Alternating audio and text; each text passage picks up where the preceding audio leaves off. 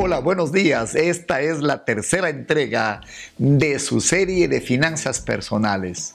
El texto bíblico de hoy dice, en Proverbios 28:13, versión PDT, no le irá bien al que oculta sus pecados, pero el que los confiesa y se aparta será perdonado. Esta mañana con ustedes en Temprano con Dios y su palabra, auxilio. ¿Y por dónde empiezo?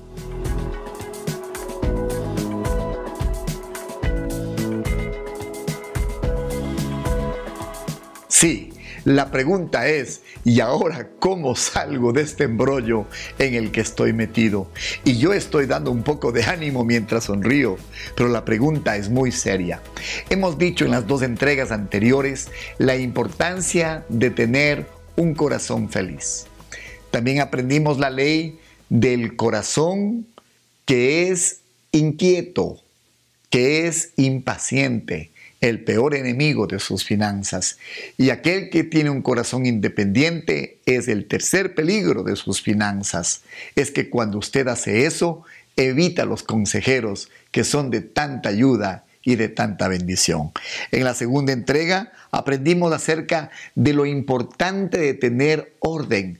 El enemigo de las finanzas es una mente desorganizada y para eso dijimos es muy importante un presupuesto. Luego hablamos del tiempo y del motivo para sembrar y cosechar. La ley de la siembra y la cosecha es fundamental practicarla para nuestra libertad financiera y las manos productivas, el esfuerzo, el trabajo, la determinación para hacer y producir las riquezas como nos enseña Deuteronomio. Todos estos puntos están expresados nítidamente en nuestros dos programas anteriores. Pues bien, vamos a hablar entonces cómo y por dónde empiezo para salir de esta circunstancia tan adversa en la que hemos estado sujetos por las finanzas mal organizadas y mal administradas.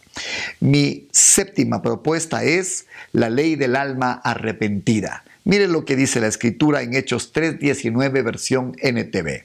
Ahora pues, arrepiéntanse de sus pecados y vuelvan a Dios para que sus pecados sean borrados. Entonces de la presencia del Señor vendrán tiempos de refrigerio. El primer paso para salir de un error es admitirlo y arrepentirse. Arrepentimiento es diferente de remordimiento. Ambos son una expresión de conciencia de error, pero la diferencia es que el arrepentimiento inicia acciones concretas para salir de ese error, mientras que la condenación y la culpa que produce el remordimiento son estériles, no le van a ayudar a salir del problema. Lo primero que usted debe hacer, por tanto, es reconocer, admitir y pedir perdón a usted mismo por los problemas que se ha generado. A Dios perdón primero por haber roto su palabra, pero también perdón a su círculo íntimo y por supuesto a aquellos que usted afectó con sus malas decisiones económicas.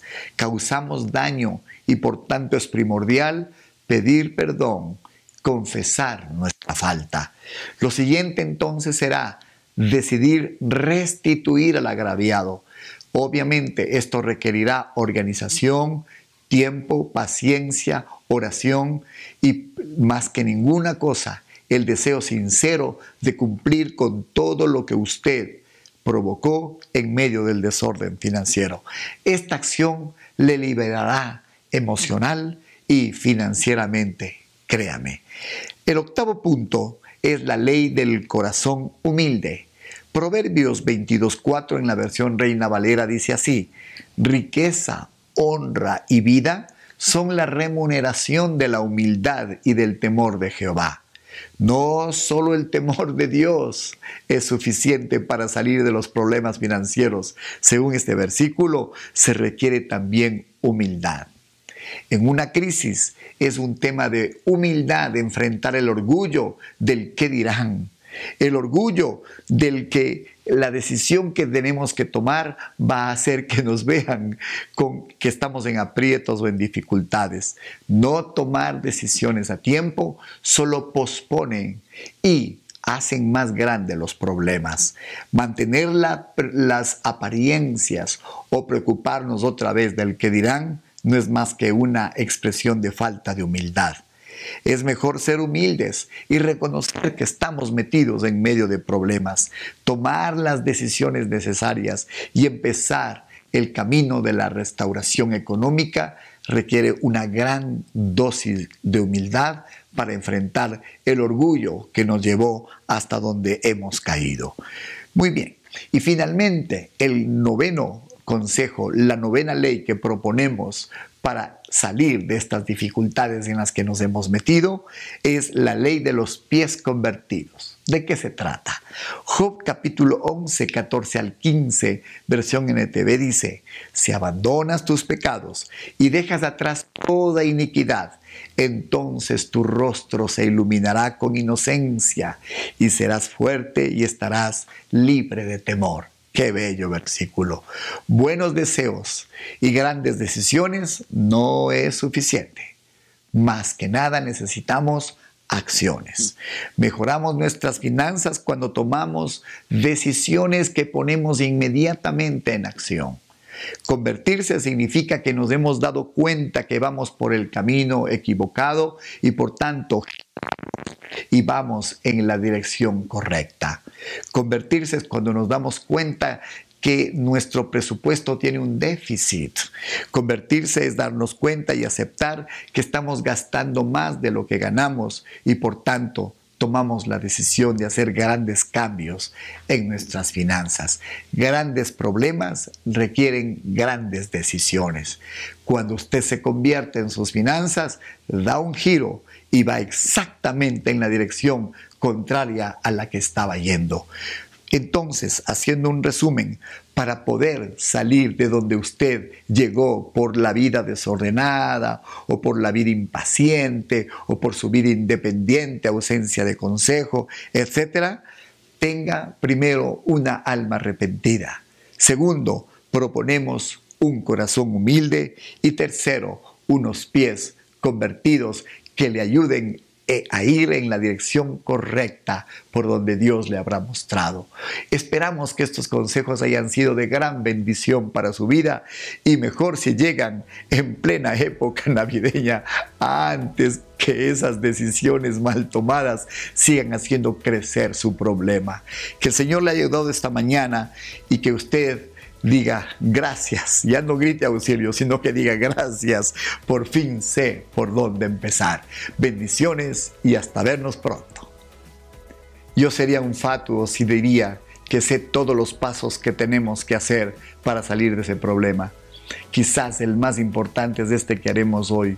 Oremos y pidamos al Señor que Él nos ayude y nos fortalezca en medio de esta dificultad. Oramos. Padre bueno, te damos gracias por todos estos consejos que lo único que han pretendido, Señor, es darnos primero ánimo y segundo una salida de acuerdo a tu palabra en medio de los problemas en los cuales nos hemos metido por estas finanzas mal manejadas. Señor, danos, te pedimos, un alma arrepentida, que es capaz de reconocer dónde se equivocó. Danos, Señor, un espíritu humilde. Qué maravilloso saber que el temor de Dios no es suficiente. A eso hay que añadir humildad.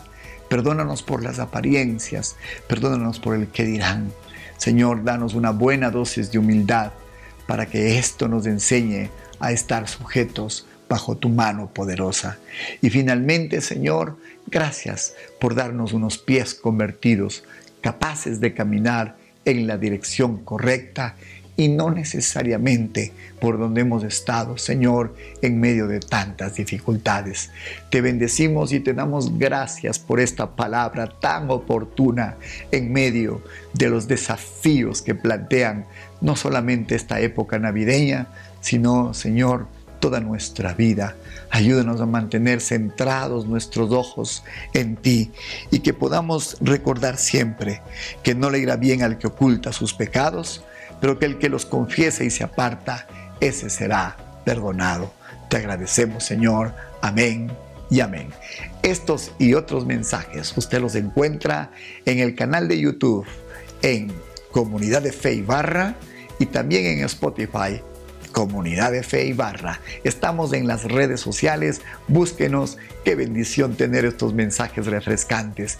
Estamos agradecidos al Señor porque este ministerio no tiene deudas, porque este ministerio está aprendiendo a depender del Señor y a estar firme en su provisión. Que el Señor le haya bendecido en este día y gracias por bendecir este ministerio con sus aportes y donaciones. Hasta el día de mañana.